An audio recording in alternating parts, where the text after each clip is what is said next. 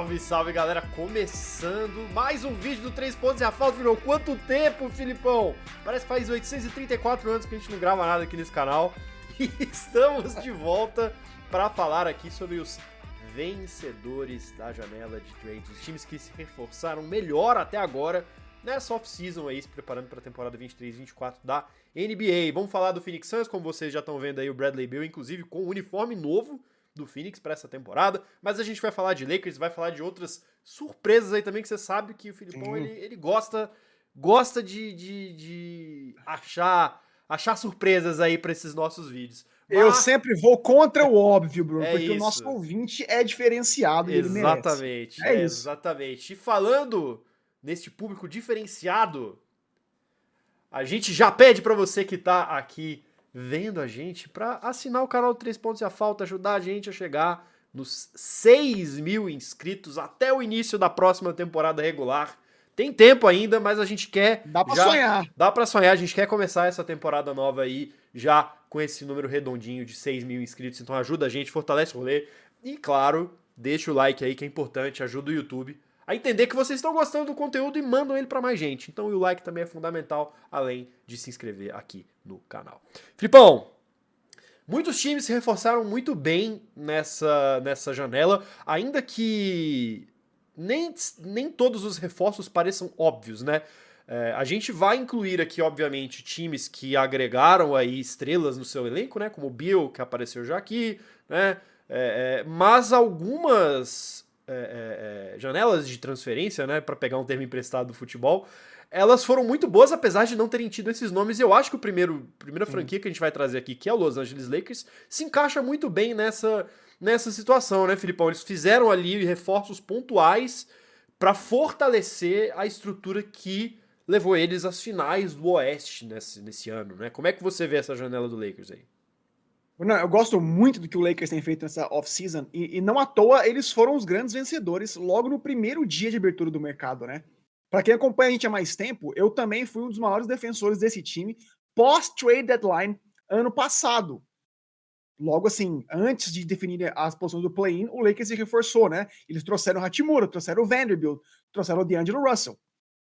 E por que que eu defendi tanto esses caras? Porque, Bruno, desde que rolou essas trocas, Aquele time que começou a temporada passada perdendo 8 dos 10 primeiros jogos, milagrosamente se tornou a melhor defesa do Oeste, cara. E teve o melhor recorde da liga desde aquele ponto até o início dos playoffs. Isso é muito importante a gente lembrar, porque para mim, Bruno, se o Lakers simplesmente começasse a próxima temporada com esse mesmíssimo elenco que perdeu pela menor diferença de pontos do Nuggets, né, entre todos os adversários dos playoffs, eles definitivamente já não seriam um time só de play-in. Então, por isso que eu via a prioridade como manter os pilares daquele time, e foi o que aconteceu.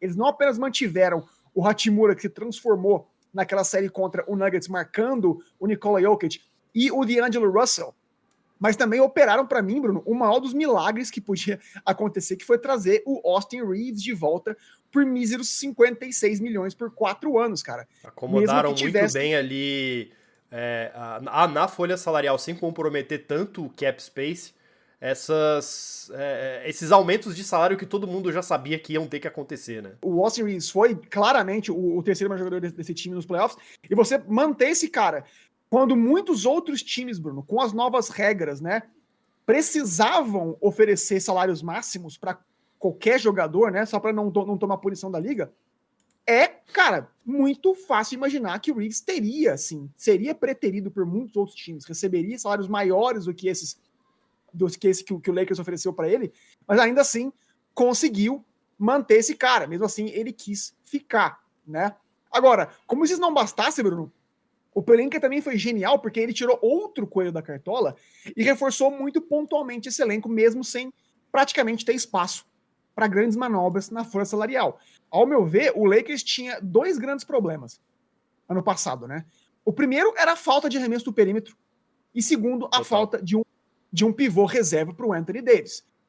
Mas além de reforçar né, esses dois pontos, o Lakers, para mim, foi além ainda. Vamos lá, recapitulando. Eles trouxeram o Gabe Vincent, que foi importante demais para o seu Miami Heat, né, Bruno, nos playoffs do ano passado. E um, é um chutador ali que, precisa, que o time precisava desesperadamente. Bruno, um cara super consistente, um cara que usa 34% de 3 e é melhor para mim do que o Dennis Schroeder sem a bola na mão. Trouxe também o Reis para ser reserva do AD pelo salário mínimo. Ele é um cara jovem que pode crescer nesse sistema.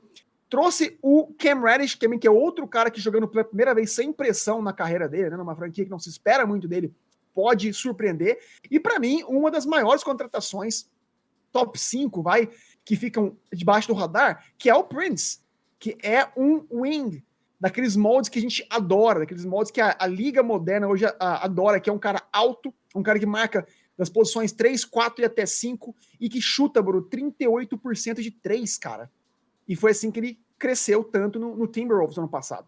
Então, é, esses caras que eu mencionei são todos jogadores, Bruno, que produzem mais de um ponto por posse de bola em spot-up shooting e, portanto, vão imediatamente melhorar o ataque do Lakers, que foi só o 21 ano passado, com apenas 113,7 pontos por 100 postos de bola. Além, obviamente, de oferecer mais espaçamento na quadra para o senhor LeBron James e Anthony Davis, em vez de ser aquele time unilateral, né? Aquele time que era tão previsível que não iam cair as bolas de três que ficava fácil de ser marcado. Bruno, acho que eles estão prontos. Dado que o, Nuggets perdeu muitas peças importantes do elenco campeão no passado, Bruno, se a gente imaginar que o LeBron vai voltar a jogar no mesmo nível e o AD vai ficar livre de lesão e esse elenco de suporte vai engrenar, cara, não tem como dizer que o Lakers não vai brigar. Não tem como não dizer que o Lakers não vem forte para o ano que vem. E mesmo que dê algo de errado, eles têm peças e contratos bons para fazer trocas em fevereiro, eventualmente, e reforçar esse time a tempo dos playoffs, como fizeram no passado. Então vamos ficar de olho, Bruno. É, eu acho que foi uma, foi uma janela muito boa também, e, e, e acima de tudo, né, assim, é, eu acho que ela evidencia o quanto que muita gente na liga tá acreditando nesse projeto do Lakers ao redor do LeBron ainda, né? Porque você ter esses jogadores jovens aceitando esses contratos claramente abaixo do que provavelmente, sei lá, um Jackson Hayes da vida certamente conseguiria receber mais em outro time, mas assim, né, ele, ele ir para um, um time desse para ficar no banco, receber no mínimo, é um, é um claro sinal de que é um lugar atrativo para free agents, não só porque é o Lakers, o Lakers sempre vai ser atrativo, mas porque eu acho que tem muita gente apostando que esse time pode ir tão bem na temporada do, na próxima temporada quanto foi nessa, né? Então é muito interessante mesmo. É uma condição que obviamente favorece, né? É o sonho de todo GM é ter um time onde os jogadores querem ir, mas o Pelinka ele fez aí o, o, o, o melhor, acredito que ele podia com essa com, com, com essas circunstâncias que ele tem, como você falou. Outro time que acho que talvez esteja no outro lado desse, desse espectro aí, que era um time que a gente imaginava que não precisava se reforçar tanto, né? Mas acabou optando por fazê-lo e, e, e, promoveu aí mudanças estruturais no, sua, no seu quinteto titular, foi o Boston Celtics, né, Filipão? Que tá trazendo aí é, o, o, o Porzingis, né? Acho que é a grande mudança, né? E teve que se desfazer tanto do Marcus Smart, né, que foi, uma, foi um dos jogadores que foi nessa troca aí envolvendo é, Memphis, Wizards e, e, Celtics, como também acabaram, né, para poder aliviar um pouco ali a folha salarial, deixando o Grant Williams embora também, né, que foi um jogador super importante aí dessa unidade de rotação, especialmente nos playoffs. Como você vê essa janela do Celtics e por que, que você acha que mesmo sendo tendo cara de aposta, né? Você tirar essa peça defensiva que era o Smart para colocar o Porzingis, você acha que eles saíram como vencedores? Brunão, eu, eu sei que o Boston Celtics divide opiniões né, na sua off-season e tem muita incerteza ao redor do fit desses caras todos, porque é uma incógnita, né? Você tira um jogador que estava lá há nove anos, né, para entrar um jogador novo e que tá apostando muito na saúde dele, mas eu acho que tem tudo para dar certo, cara. E eu vou explicar o porquê. Eu sei que a torcida ficou muito sentida com a saída do Marcos Smart, como eu falei, um jogador que estava lá, Bruno, há nove anos, parte crucial de várias corridas profundas nos playoffs, três vezes All Defensive, uma vez jogador defensivo do ano, e perdeu também, como você falou, o Grant Williams, que era uma das peças mais importantes da segunda unidade do coach Missoula. Mas a chegada, Bruno, do Porzingis oferece um teto muito maior para mim, né, para ser ignorado.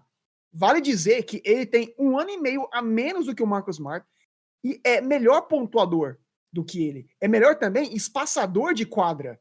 Então, assim, ano passado ele teve, é importante a gente lembrar, o ano da carreira dele. Em pontos por jogo, 23, em assistências, 3 por jogo, e de arremesso efetivo de quadra. Ele chutou 56,4%, Bruno. Ou seja, a gente está falando de um cara de 27 anos começando né, a jogar o seu melhor basquete. Vale dizer também que ele jogou o maior número de jogos desde seu tempo de Knicks. Então é uma aposta com cabimento, porque os sinais que ele mostrou em Washington animaram muito é, os GMs ao redor da liga, né? E se ele consegue, portanto, continuar ficando longe de lesão, e eu acho que vai, Bruno, porque acho que a minutagem dele, a, a taxa de, util, de utilizagem dele vai baixar um pouco no Celtics em relação ao Washington, eu acho que fica mais fácil enxergar por que, que essa aposta foi feita. Em termos de fit, cara, eu acho que ele vai combinar, Bruno. Eu acho que ele é junção, na real, dos melhores mundos, das melhores partes de Al Horford e de Robert Williams. Explico. Com o Al Horford em quadra, o ataque do Celtics foi melhor, né? Por conta justamente porque o Al Horford espaça mais a quadra. Já com o, o, o, o, Robert Williams, o Time Lord, o time ganha consideravelmente mais a defesa. É óbvio que o Porzingis não é tão bom defensor quanto o Williams, mas, Bruno, ele foi positivo 81 pontos no plus-minus ano passado jogando pelo Washington Wizards. É. Então, assim, de, dentro de um ecossistema vencedor e de DNA defensivo como o Boston Celtics, eu acho que ele vai melhorar com certeza ainda mais nesse quesito. E no lado ofensivo, ele vai ligar as defesas adversárias a tirar um grande do garrafão para marcar no perímetro tanto no pick and roll, que ele faz muito bem, quanto no pick and pop, que também faz muito bem. E vai ajudar muito, Bruno. Espaço para o Jalen Brown e para o Jason Tatum. E o Derek White também, que deve ser o cara a começar, né, a ser titular nessa uhum. backcourt. Ou seja, eu vejo, Bruno, você juntar todos esses fatos aí e, e, e, e, adicionar que eles conseguiram picks ainda, cara. Um time que já tinha algumas picks, né? Conseguiram mais picks de primeiro round nessa jogada. O que permite, Bruno, que eles façam ainda mais edições se eles quiserem durante a temporada ou ainda agora. Eu acho que o Celtics pode vir a surpreender, sim, Bruno. Principalmente no leste. A gente vê uma incógnita muito grande por, por, por trás do Philadelphia 76ers. Harden fica ou não fica? O Bucks, Bruno, como é que tá a saúde do, do, do, do Giannis? Como é que tá a saúde do Middleton? Então, e time não que tá cada vez mais velho, né? O time do Bucks, né? O Miami também, Bruno, perdeu peças importantes, né, do, do seu elenco. Então, assim, eu vejo o Boston podendo despontar como, como um dos grandes nomes nessa conferência, muito por conta dessa manobra, dessa aposta que eles fizeram. E eu acho que tem tudo para dar certo. É, eu acho que eu acho que tem tudo para dar certo também. É acredito que a pressão. Tá... Porque vai ser um time bem diferente, né? Apesar de você ter um jogador, o funcionamento do time vai ser muito diferente, né? É, você vai colocar ali o peso defensivo mais, mais para front court mesmo, né? Não vai ter aquela pegada. A, a, não ser que talvez tentem colocar o Derek White meio que numa simulação de Marcus Smart, mas eu acho muito improvável que, que, que o Celtics tente fazer isso, né? Então vai ser um time muito diferente da gente assistir, né? E, mesmo mesmo e vale lembrar que... quase todos os mesmos jogadores, né? E vai lembrar que o Brogdon ficou, né? Sim. Que o interessante é que na, quando surgiu a primeira troca do Porzingis, aquela que não deu certo, é. o, o Brogdon tinha sido o cara ia que sair, saiu do Boston. É. Ele ia pro, ele ia né? pro Clippers, é. Exatamente. Então, assim, agora o Brogdon fica. Então, uhum. eles mantêm esse sexto homem do. Né, um candidato. Candidato não, ele foi, ele foi vencedor, ele foi o sexto homem do jogo, né? Uhum. Do, do ano. Sim. Então, você mantém essa peça para fazer mais. É, para engrossar o caldo dessa backcourt aí. Então, eu vejo assim: o Celtics não perdeu tanto nesse quesito. É claro que Sim. não se substitui um ídolo, né? Mas eu acho que em termos assim de elenco, o elenco tá bem redondinho ainda assim. É, tá bem redondo. Falando aí em, né, o, o, ainda nessa coisa de opostos, vou, vou usar isso para puxar o nosso próximo time. A gente tem um time que, né, no Celtics a gente tem um time que mudou muito, mexendo pouco. E agora a gente vai ter um time que vai mudar muito, mexendo muito, né? Que é o Phoenix Suns. O Phoenix Suns está praticamente todo de cara nova ali. Apesar de você ter as peças principais, os nomes principais serem ainda os mesmos da temporada passada, né? Que é o do Devin Booker e o Kevin Durant. Veio aí pela, pela, pela última é, janela ali de meio de, de, de, temporada. Mas o resto mudou tudo. Mudou os donos do time. O Matt Ishbia entrou no lugar do Robert Sarver mudou o treinador com o Frank Vogel no lugar do Monty Williams e mudou o time inteiro ao redor desses dois caras e do DeAndre Ayton, que pelo visto deve ser a aposta do Suns para jogar como pivô nessa temporada mesmo, salvo algo não mude até o, o início da temporada que vem. Chris Paul foi embora, foi, foi, foi mandado pro Wizards, mas já tá no Warriors. O Landry Shamet foi embora, o Landale foi embora e o time, a, a, o elenco de suporte aí mudou completamente ao redor do Booker e do Duran e do Bradley Beal, né? Não podemos esquecer que o Bradley Beal também é uma das estrelas desse time. E aí a gente teve a chegada do Yuta Watanabe, que estava vindo do Brooklyn Nets. Uh, o Eric Gordon, baita adição para vir aí do banco, é, é, vindo do Clippers. Mas a gente teve também o Keita Bates Diop, o Isaiah Todd, o Drew Wilbanks, o Kimezi Meto. Assim, time completamente novo, Filipão. Vai ser, vai ser interessante observar o Suns essa temporada, porque é, eles devem vir completo, o estilo de jogo completamente diferente né, do que a gente tem visto deles nas últimas duas, três temporadas. Num time que frequentemente está nas conversas aí para ter ambições maiores, né? Eu sei que o fit entre Bradley Beal, Booker, Kevin Durant e Aiton ainda é uma incógnita, mas considerando que o Suns só abriu mão do, do Chris Paul e do Shamet para trazer um cara desse calibre, então não tem como dizer que eles são perdedores né? O Bill, o Bill vem de um ano muito bom no Wizards, com média de 23 pontos, 4 rebotes, 5 assistências. Chutou 50,6% de quadra e 36% de 3, cara. Ou seja, são números de All-Star. Mas o mais incrível foi o time que o Matt Ishbia conseguiu montar só com salários mínimos ao redor de todos esses contratos máximos, né? Dentre as adições que você mencionou uh, agora, as principais para mim são, de fato, Eric Gordon, que deve fazer o papel do Cameron Payne como sexto homem desse time. O Yuta Watanabe, que chutou, Bruno, ridículos 44% de três em 58 jogos pelo Nets ano passado. O Beres Diop também é um wing que veio do Spurs e que também chutou 39% do perímetro no passado. O Drew Eubanks veio do Trail Blazers, converteu, Bruno, 39% de três no ano passado, além do Bobol, do Tinesi Metro e do Goodwin, que são caras também é, muito atléticos, e que vão compor também essa defesa. Ou seja, o Suns, Bruno, quase sem espaço nenhum para manobras grandes na folha salarial, fez valer a máxima de que seria sim um destino, é, é um dos destinos preferidos, né, nessa off-season, e chega para mim muito forte para fazer uma temporada assim.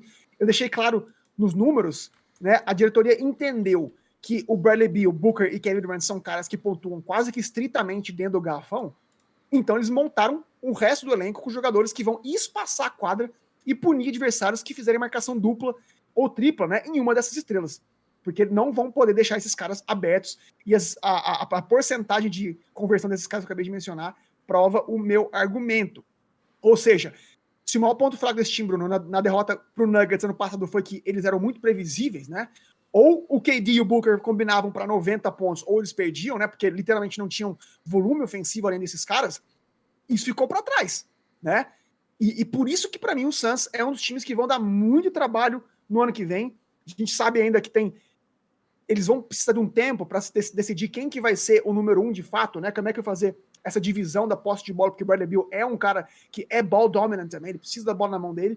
Mas se ele adotar um pouco o que o Harden fez, né? Quando foi pro Brooklyn Nets e assumiu um papel de maior facilitador, e ele é um cara com talento, teve média de, como eu falei, de cinco assistências no passado, e subir essa média para sete, vai, sete assistências e meia por jogo, eu acho que esse time, Bruno, vai dar muito trabalho sim, porque são caras com muita fome. Kevin Durant dispensa comentários, o Booker, a cada ano que passa, ele melhora, ele foi incrível na defesa no passado e vai melhorar ainda mais. Então, assim, eu acho que o time está bem montado, é claro que vai depender, precisa de tempo para esse time se encaixar, ainda mais com técnico, técnico novo também, né? O Frank Vogel chegando lá.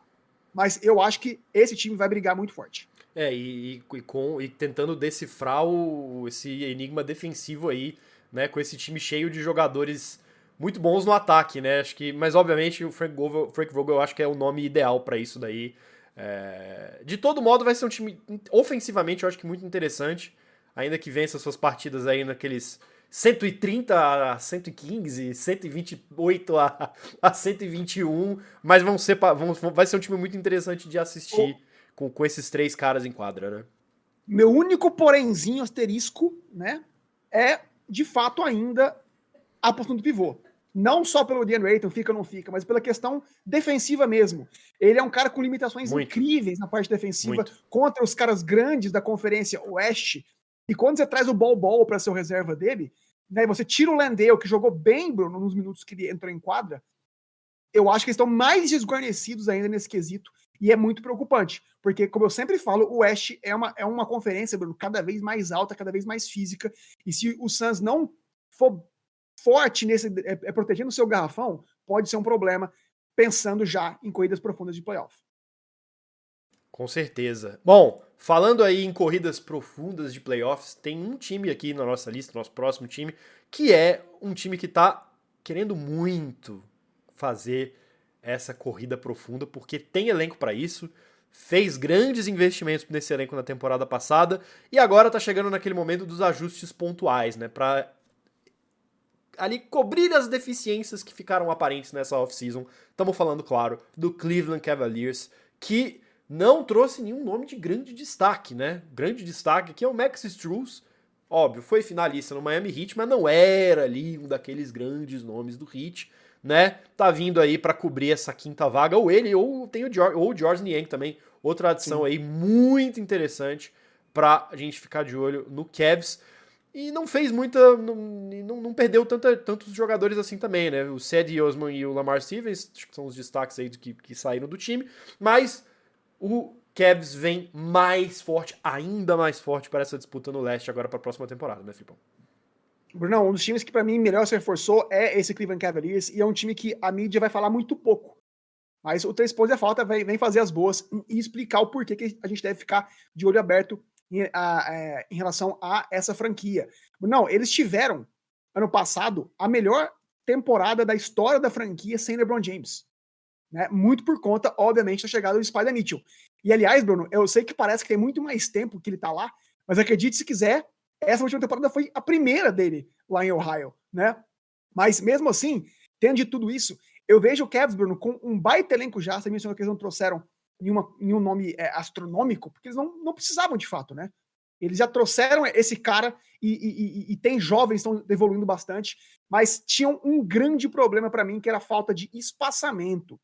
Não é novidade para ninguém, Bruno, que esse time consiste basicamente de dois grandes armadores, né? O, o, o Darius Garland e o Spider Mitchell, e dois caras muito altos dominantes no garrafão, o Mobley e o Jared Allen. Essa, Bruno, é uma excelente espinha dorsal defensiva, sim, e vai lembrar que eles terminaram o ano passado com a melhor defesa da liga, Bruno. Concederam só 110 pontos por 100 postos de bola. Mas que por ser um time que depende quase exclusivamente de pick and roll e penetração no garrafão, eles têm um teto. O Cavs, Bruno, foi só o 24 time da liga inteira em tentativas de chute de três. E foi e muito mim, punido por isso jogando contra o Knicks, né? Exatamente. E, é e, e, assim, ainda mais nessa NBA moderna, né? Que você precisa dessa bola no perímetro. Isso foi um problema muito sério principalmente, como você mencionou, nos playoffs. Mas, Bruno, felizmente, como você falou, eles foram pontuais, eles foram cirúrgicos nessas contratações, e é por isso que eu acho sim que eles subiram levemente o patamar. A maior contratação para mim foi sim o Max Struz, o seu hit mais uma vez. Curiosamente, Bruno, ele tem média de 37% de bola de três em seis tentativas por jogo na, na sua carreira inteira, o que é uma média excelente. Só ano passado ele teve média de 1,18 pontos por posse de bola, em 290 situações de spot-up de bola de três. Outra grande contratação que você também mencionou, Bruno, que muito pouco a gente está falando, é o Gordon Niang, que veio do Sixers e que é um cara, Bruno, que tem média de 40% também de bola de três na carreira inteira, o que é um absurdo. Ou seja, se o problema do Cavs era pontuação consistente do perímetro, essas duas adições vão instantaneamente contribuir muito. E também, além, como eu sempre falo, vão abrir vão espaçar essa quadra justamente para o Spider-Mitchell, para o Garland, para o Mobley, para o Allen fazerem a boa deles, né? Então, para concluir, legal demais ver essa ambição do Kevin, e é importante você falar, você abrir o bloco, o bloco falando que eles querem, eles precisam dessa corrida profunda. Para quem não sabe, Bruno, o Spider já vira free agent no final dessa próxima temporada é, já. Sim. Ou seja, né? Eles sabem que. E o, e o Cavs, o... Ele, ele fez extensões bem generosas para esse trio que estava antes dele, né? Pro, pro, pro Mobley ainda não, porque o Mobley ainda tá no contrato de novato dele, mas pro, pro Allen e pro, pro, pro Garland, né? Então já é uma, não é uma folha salarial com tanta margem quanto as pessoas imaginam que ela tá, né? Se, ou seja, e, se, e eles... se, se, o, se o Garland, se o Garland, se o, se o Spider Mitchell pedir mais dinheiro, vai colocar o, o Cavs numa posição apertada, né? E além disso, eles sabem que Cleveland não era o destino que ele queria estar. Era aberto que ele, o desejo dele pessoal era jogar em Nova York, né? Ele foi, acabou caindo de paraquedas no Cleveland porque foi a melhor é, oferta, mas, ou seja, o, o Kev sabe, Bruno, que tem o, o é, joga contra o relógio. Eles têm que mostrar serviço. Então eles foram ambiciosos, abriram mão do Sherry Osman, que para mim não era um jogador é, ruim no elenco, era um cara bom, fazia sua parte, para reforçar justamente é, é, a, a, a, as posições específicas que eles precisavam para eventualmente subir de patamar no leste e manter esse time além dessa off-season próxima, que eles não querem perder os da Mitchell. Então vamos ficar de olho no Cleveland Cavaliers. É isso. Para arrematar, Filipão, esse daqui, esse daqui é, é, aquele time que certamente quem não tá acompanhando tanto de perto a off-season vai achar estranho, mas quem tá acompanhando de perto certamente vai colocar ele entre os vencedores, que é o Houston Rockets, né, Filipão? Time que foi aí as compras mesmo, né? Aproveitou esse grande latifúndio de teto salarial que eles tinham e trouxeram aí o Fred Van Vliet pagando super bem, o armador da, vindo do Raptors, o Dylan Brooks que também tava no, tinha acabado seu contrato no Grizzlies, Puxaram também o Landale do, do, do, do Suns, o Jeff Green, campeão pelo Denver Nuggets, está indo agora para Houston. Fora o draft espetacular que eles fizeram, já agregando as promessas que eles já têm no elenco, né? Que vem, vem, vem draftando desde os últimos anos. Time que fez 22,60 na temporada passada e certamente não vai repetir esse desempenho em 2023-24, né, Filipão? Brunão, para mim vai ser o maior salto em, em relação ao recorde deles do ano, do ano passado, vai ser para mim o Houston Rockets. A gente teve a oportunidade de cobrir os jogos desses caras na Summer League e ver o tamanho da evolução do Jabari Smith Jr., que eu consigo imaginar sendo um dos candidatos já a jogador que mais vai evoluir ano que vem. Né? Então, assim, rodear essa espinha dorsal jovem que tem ele, Jalen Green e o Shengun, com caras como Van Vliet, o cara como Dylan Brooks, Jeff Green, campeão, o Jack Londale tá lá também, Bruno, é algo absolutamente incrível e tudo isso com a chegada do excelente Emil Doka. Então, assim, não é, é, não se esqueça que ele foi o cara que transformou o Boston Celtics na potência defensiva que eles são hoje, né? Então, assim, é, com essas peças na mão, eu vejo o Rockets claramente, Bruno, não apenas melhor do que eles foram é, ano passado, que eles foram a segunda pior defesa da liga, concedendo 119 pontos, ponto 2 é, por jogo, que eu acho que não vai acontecer claramente, eles também foram o quarto pior ataque, fazendo só 110.4 por jogo. Então, assim, a chegada desses caras todos, principalmente do Van Vliet, que teve média de 20 pontos, 7 assistências no passado, que vai ser o líder desse time, Bruno, vai ajudar muito na parte ofensiva, na finalização, finalização de jogada, quanto também na organização. Vai ser esse playmaker que o, o, o Rocket sempre precisava, o que vai ser excelente para evolução dessas peças jovens que eu já mencionei, mas também, Bruno, com os calouros que eles draftaram muito bem no draft, como o Amen Thompson e o Cam Whitmore. Esse Cam Whitmore, principalmente, Bruno, o Amen Thompson vai ser reserva do, Olho do Van Whitmore. obviamente. O Whitmore tem chance para mim de ser, cara, um dos sexto homens é, do ano, porque ele é um cara pronto.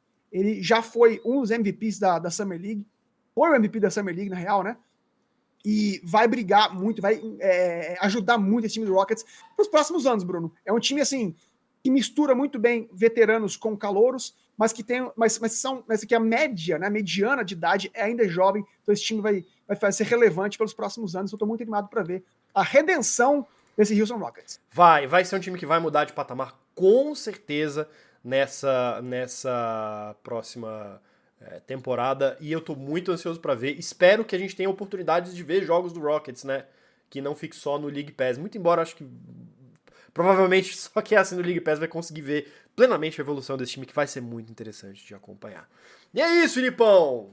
Estamos aqui encerrando esse nosso vídeo, marcando o nosso retorno aqui ao Três Pontos e a Falta. Como vocês sabem, esse é o momento que realmente a NBA dá aquela baixada de ritmo, mas a gente vai ter muita coisa legal vindo aí. Tem Copa do Mundo de basquete, os times, né, as seleções já estão aí se preparando para o Mundial. Teve, inclusive, hoje a gente gravou na, na quarta-feira, dia 2, teve um jogo amistoso entre Eslovênia e Grécia que o Luka Doncic arrebentou. O Luka Doncic tá fininho, jogando pra caramba. Então a gente vai ter a nossa cobertura do Mundial aqui também, muitos astros da NBA jogando esse torneio. E depois, obviamente, vamos fazer a nossa análise ali dos times, né? É, é, é, é, o que esperar deles aí ao longo da temporada. É isso! Não se esqueça que de curtir o vídeo e de assinar o canal, assinar o sininho para receber as notificações de novos vídeos. Filipão, grande abraço.